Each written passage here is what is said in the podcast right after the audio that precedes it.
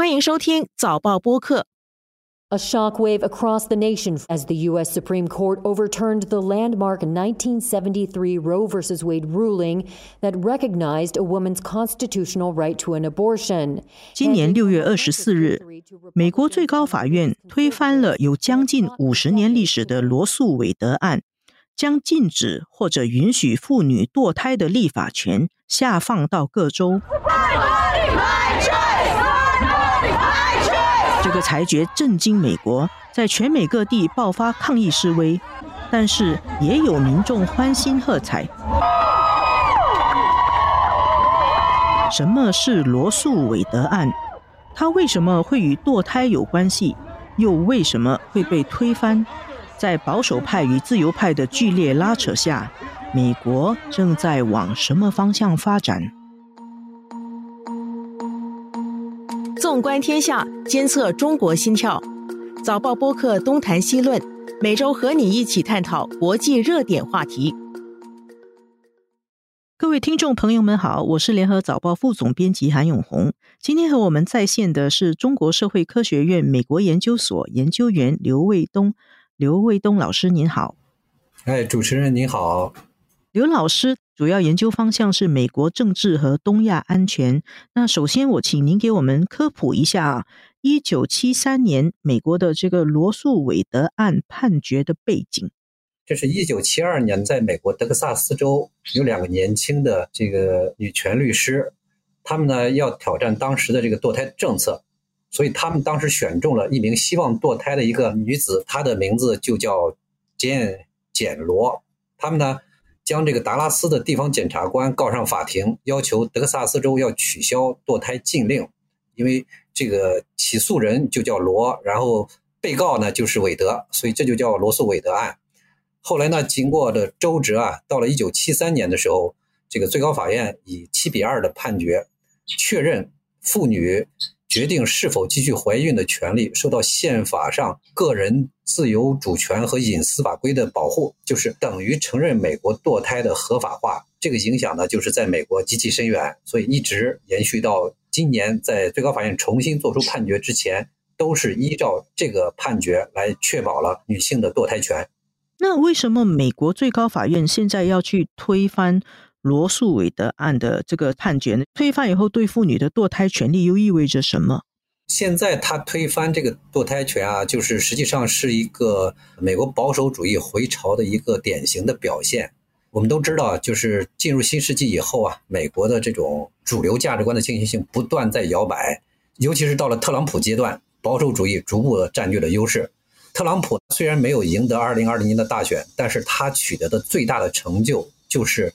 任命了三名保守派的大法官，保守派大法官进入美国最高法院以后，美国最高法院就变成了一个保守派占主导地位的这样一个权力分支。而我们都知道，美国宪法它是推崇的是三权分立，行政、立法和司法。那么在拜登接任之后呢，行政和立法都掌握在民主党的手里。那么共和党呢，要想对民主党的这些行为啊进行制约的话，他们只能是依靠司法。司法呢，就是最高法院。目前在最高法院的保守派和自由派的法官的比例是六比三，这样一个比例呢，实际上主要都是特朗普任内的三名大法官之后才出现了目前的这种比例。而在特朗普的任内呢，这个三名刚刚得到任命的大法官呀，他们没有表现出积极的活动，因为当时。特朗普还占据着白宫嘛？他们不需要过分的去迎合特朗普，但是现在拜登已经占据白宫了，所以这些保守派大法官就开始进行反扑。他们选择的这个议题啊，不仅是堕胎问题，其实好多问题他们都在跃跃欲试。堕胎呢是一个非常敏感的问题，为了表现出他们对于这保守主义价值观的这种推崇，所以他们选择堕胎的议题开始挑战。实际上挑战的是。自由主义者和民主党政府，听你刚刚说，它背后实际上就是保守势力和自由派势力的一个政治斗争啊，借着司法来进行政治斗争，以妇女的堕胎权利作为一种旗帜来跟对方角力。但是我有一个问题是，这个堕胎的议题，它其实关系到美国数以百万计女性的基本人权，甚至是千万计女性的基本人权啊。联合国的人权事务高级专员他也马上发言谴责，他说：“美国最高法院的这个裁决是对女性人权和性别平等的巨大打击。”那我的问题是，这样有争议性的法案，它为什么能够通过呢？最高法院呢，就是大法官呀，我们都知道他们是要由总统任命，由参院批准，然后他们就是终身任职。所以呢，一般来说，只要不被弹劾，自己不退休。那么他们就可以一直任职，所以从这种意义上来说呢，他们的一些自我判断是相对独立的。从理论上来说，他们不会受到政治势力的影响。他一旦就职了以后啊，他就会根据自己的价值理念和法律规定来做一些判决。从这个理论上来说，这个最高法院在宣判一个案件的时候啊，他并不是从美国社会上究竟有多少人支持他们这个角度来考虑问题。他们更多的是从我认为这个案件应该怎么判，就是他个性化的东西会更多的掺杂进他的这个判决当中。即使事先已经有调查，如果他们这么宣判的话，会有百分之六十或者是百分之七十的妇女反对他们这种宣判。即使他们知道有的这种结果，也不会阻止他们做出这种判决。所以呢，从这个角度来说，最高法院的很多的判决啊，它跟美国社会的整体的价值倾向不一定是一致的。那他们就等于没有人去制衡跟监督他们吗？倒不是，因为美国的权力分支啊，就是总共是三个权力。当初设立宪法的时候是有一个分权制衡这样一个原则。分权什么意思呢？分权就是行政、立法、司法三个权力分支的权力来源都是宪法。不是相互赋予的，他们的来源都是直接来自于宪法，所以他们不能相互否定，不能相互剥夺对方的权利。那么制衡是什么意思呢？制衡就是每一个权力机构都有一定的措施手段来制约另外的两个权力分支，就是不允许他们有过分的独裁的行为。最高法院呢，我们通过这个案例，好像感觉他可以为所欲为，他要判决了什么事儿以后，好像别人就没有办法去制约他。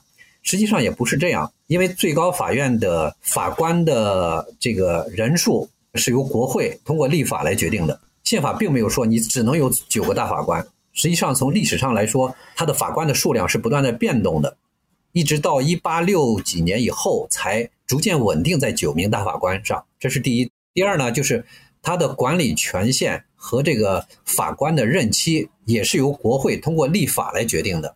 所以呢，从理论上来说，国会可以限制他们的权限，甚至于国会可以通过立法，就是不再承认大法官是终身制。哦，那就是一个比较根本性的一个改变了，是吗？对。另外，最高法院通过了判决以后，那么行政机构究竟我用多大的力度来执行？我是真心诚意的来执行，还是拖拉的，或者是故意的阻挠性的来执行？这个完全取决于行政机构。所以呢，并不是说他们可以为所欲为。我们都知道，就是在最高法院通过了这个判决之后啊，拜登政府已经公开的表态了：我不会直接的跟你对抗，但是我一定会帮助那些希望堕胎的妇女，给他们提供更多的便利，给他们提供各种各样的优惠的条件吧，来使他们可以到允许堕胎的州去。所以说，就这种制衡机制依然是存在的。同时呢，我们还可以看到，就是公众舆论。对于这个最高法院也有制约。根据美国的民调，超过百分之六十的妇女反对他们的这个判决。很多人会在最高法院的门口去游行。我还看到一个报道，就是那个黑人大法官，他是特别坚定的支持这个不再赋予妇女自由堕胎权。他到餐馆去就餐的时候，外面有很多人在游行抗议他，阻止餐馆给他提供餐饮的服务。因为你只要对他没有人身攻击的话。你都是合法的，因为美国你的示威游行，它也不需要通过事先的什么审查啦，所以呢，就是对于最高法院也会形成一种舆论压力，甚至于还有个别的激进分子，他们威胁最高法院大法官说：“我可能会去杀掉你。”通过这样一种方式来对他施加心理压力，也可能是这样。虽然您刚说到这个大法官是终身制，但是在社会上他的权力还是有各种制衡的方法哈，相互影响，对吧？是的，所以。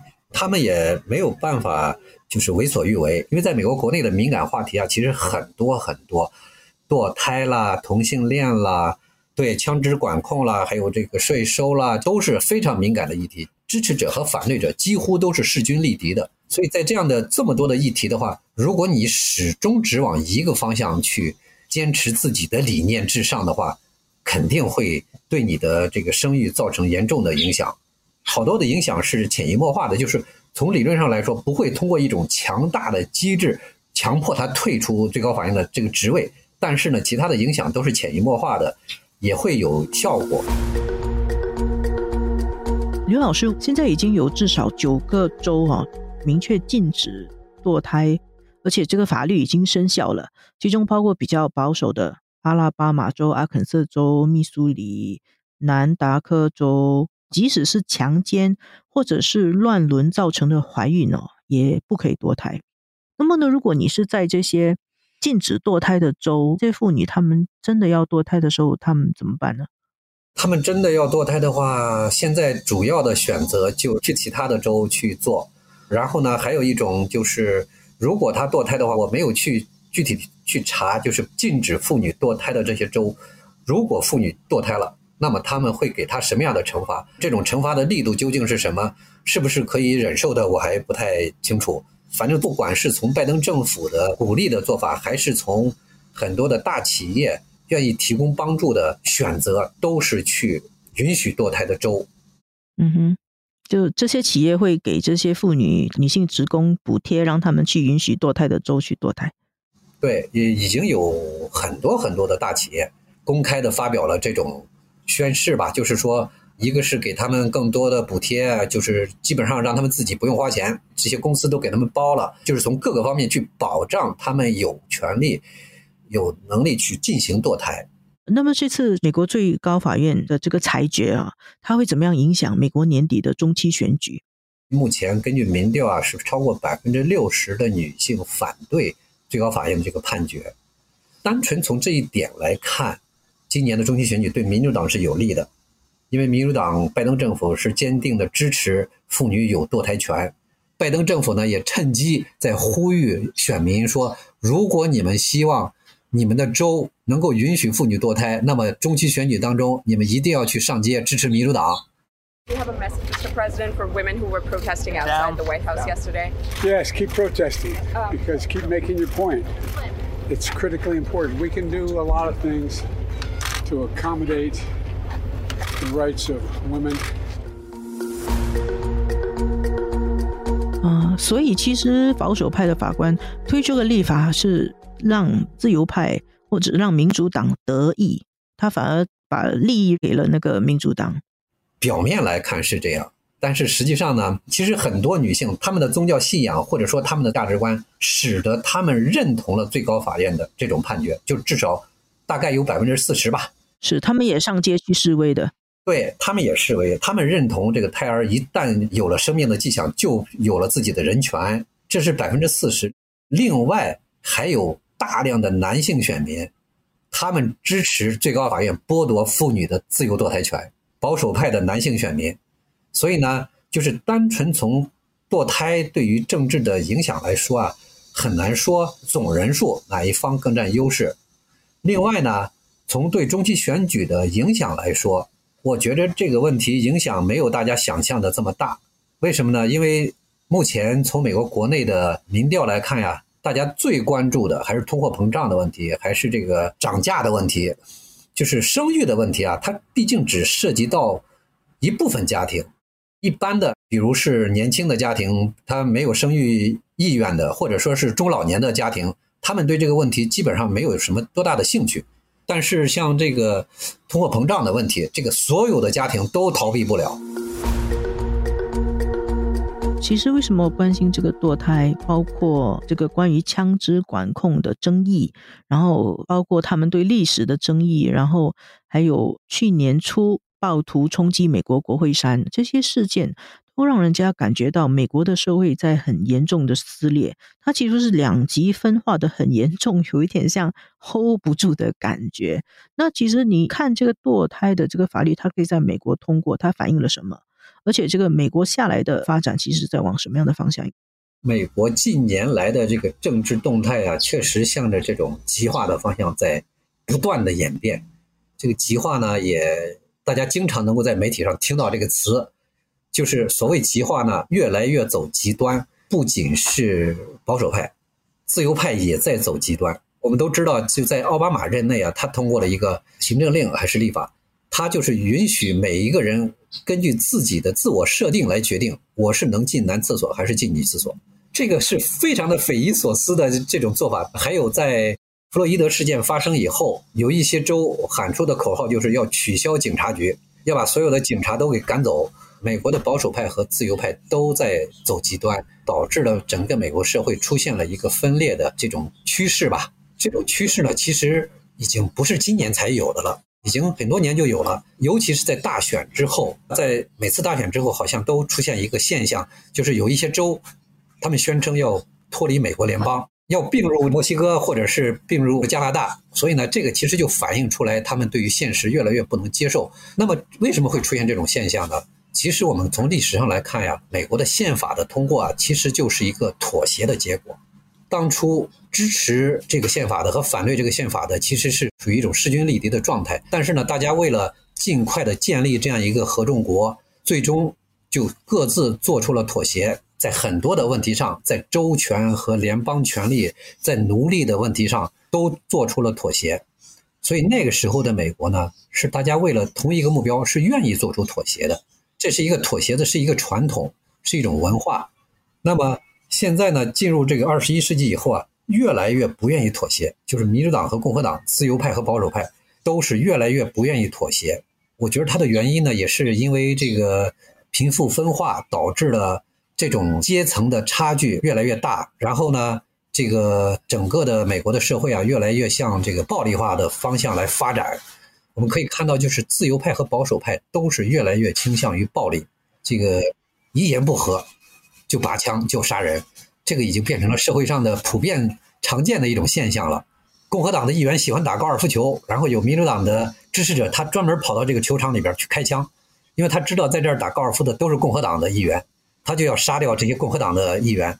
然后呢，共和党的支持者呢，就专门给民主党的这些高级官员，像奥巴马啦，还有希拉里啦，还有这些人，给他们邮寄那个沾了病毒的这个邮包，沾了炭疽病毒的邮包，就是说啊。这种党派斗争越来越转向这种暴力化的倾向，还有一种影响就是身份政治，就是现在啊，大家越来越倾向于以身份来划定自己。这种身份政治是一个很有意思的现象，就是比如我认为我是保守的身份，这个保守的身份可以是穷人，也可以是富人，可以是白人，也可以是黑人，这是跨种族、跨财富啊。对，它更多的是一种价值心理在起作用。而这种身份政治一旦出现以后，他们的思路是什么呢？就是你们跟我不是一类人，你们是异类，所以异类之间不共戴天。他们是这样一种认知的，所以呢，这就导致了他们对于这个原来的妥协啦、大家的这个沟通啦这种传统啊，实际上在他们看来都是不能接受的了。你要不就是我的朋友，要不就是我的敌人，没有中间的灰色区域。但是这样，美国是不是 hold 不住了呢？从媒体上看到的大量的信息都是这种极化的信息，但是实际上没有因为极化真的出现新的一次内战。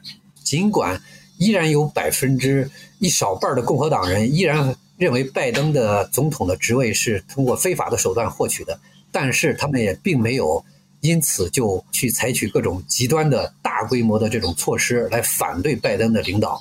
所以说呢，其实美国社会上有一种。能够保证维护它的稳定的一个机制在起作用。实际上呢，它的这个左派、右派、自由主义、保守主义是有一个基本共识的，就是说他们对于美国的宪政体制，他们都是支持的；对于美国的主流价值观，包括这个自由、自治、民主、个人主义这些东西，他们都是支持的；对于美国的三权分立，他们也都是认同的。所以说呢，我们看到呀，就在特朗普任内，其实是美国历史上。特别罕见的一个阶段，就是他不承认选举结果，而且鼓动他的支持者去国会来造反。我们可以看到这个现象，但是我们同时也应该看到他自己的副总统彭斯坚决拒绝他的要求，而且特朗普给了好多的州的州务卿打电话，就要求他们不承认他们州的选举结果，即使是共和党控制的州，也拒绝了他的要求。另外呢，特朗普在最后的阶段还不断的在各个州来起诉，要求这个不承认这个选举结果，而且最终打官司打到了最高法院。其实，在最高法院当时，保守派和自由派的比例已经是六比三了，但是这些特朗普任命的最高法院大法官也反对他的起诉。其实呀，这个就表明啊，其实美国社会上有一些深埋在大众心里的一些潜移默化的规则和价值意识，其实是在悄悄的在发挥作用的。他们不会允许就是一个集团或者是个人采取一些非常极端的举措。以前我们美国研究界的一位老学者，他曾经有一个自己的说法，他说：“美国这个社会啊，就像一个钟摆，不断的往左摆或者往右摆。”最左的时候呢，可能是这个社会主义；最右的呢是这个法西斯主义。他说这两个都是极端，这个社会都不会到达这个地方。他快到的时候，他就一定会回来的。另外呢，媒体报道他们更关注的，往往都是一些比较激进的举措，就是这些社会现象极化、打斗争、对抗、冲击国会山这样的事件。但是呢，实际上整个美国社会也在悄悄的回归，而这种悄悄的回归呢，往往是不为人知的。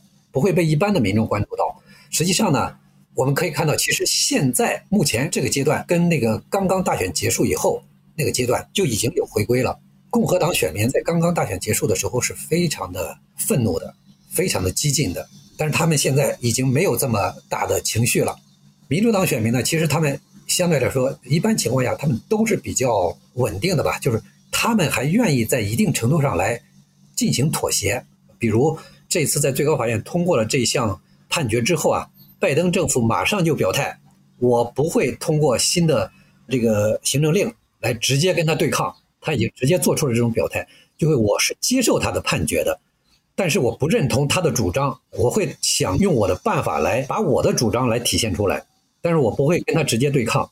其实呢，就是各种迹象还是能够表明啊，美国社会他们有一种内在对于这种极化的这种制动力。使得这种极化不会导致整个美国社会的彻底的分裂，甚至于分崩离析，这都不会出现的。到了我们今天的问答时间。今天我们谈美国的堕胎法案，我就去查了一下，世界上到底有哪一些国家是禁止妇女堕胎的？根据不同的资料，大约是十多二十个国家是禁止堕胎的，其中有两个亚洲国家。刘老师，在亚洲的哪两个国家是禁止堕胎的？我本来猜的呀，会不会是中东的国家？因为他们特别的保守嘛，妇女都必须要戴面罩的。中东的也有十多个、二十个国家是禁止堕胎的。但是您说的是亚洲只有两个是吗？我看到的比较明确的资料是有两个，严格的是在东南亚是吗？对的，其中有一个很明显跟宗教有关系，那可能是菲律宾。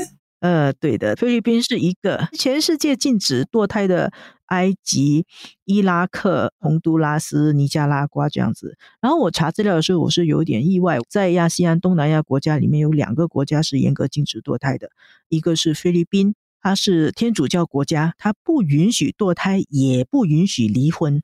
它的那个天主教会的影响力很大。